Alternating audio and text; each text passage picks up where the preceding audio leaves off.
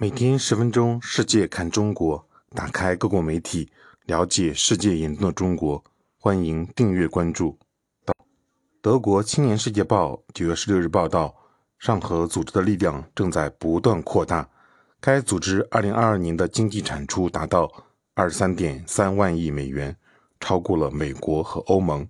但更重要的是，这个数值是其成立时的十三倍。报道称。在西方看来，上合组织主要被归结为与安全有关的活动，但上合合作也涉及许多其他主题，例如能源和食品供应以及供应链的安全都是上合组织关心的事项。中国现在也希望以绿色理念来推动地区生态和数字化发展。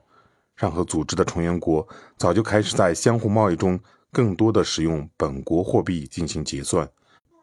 报道还说，从长远来看，上合组织扩大势不可挡。值得注意的是，沙特阿拉伯、埃及和卡塔尔这三个长期与西方关系密切的国家，现在也更倾向于加入这个非西方联盟。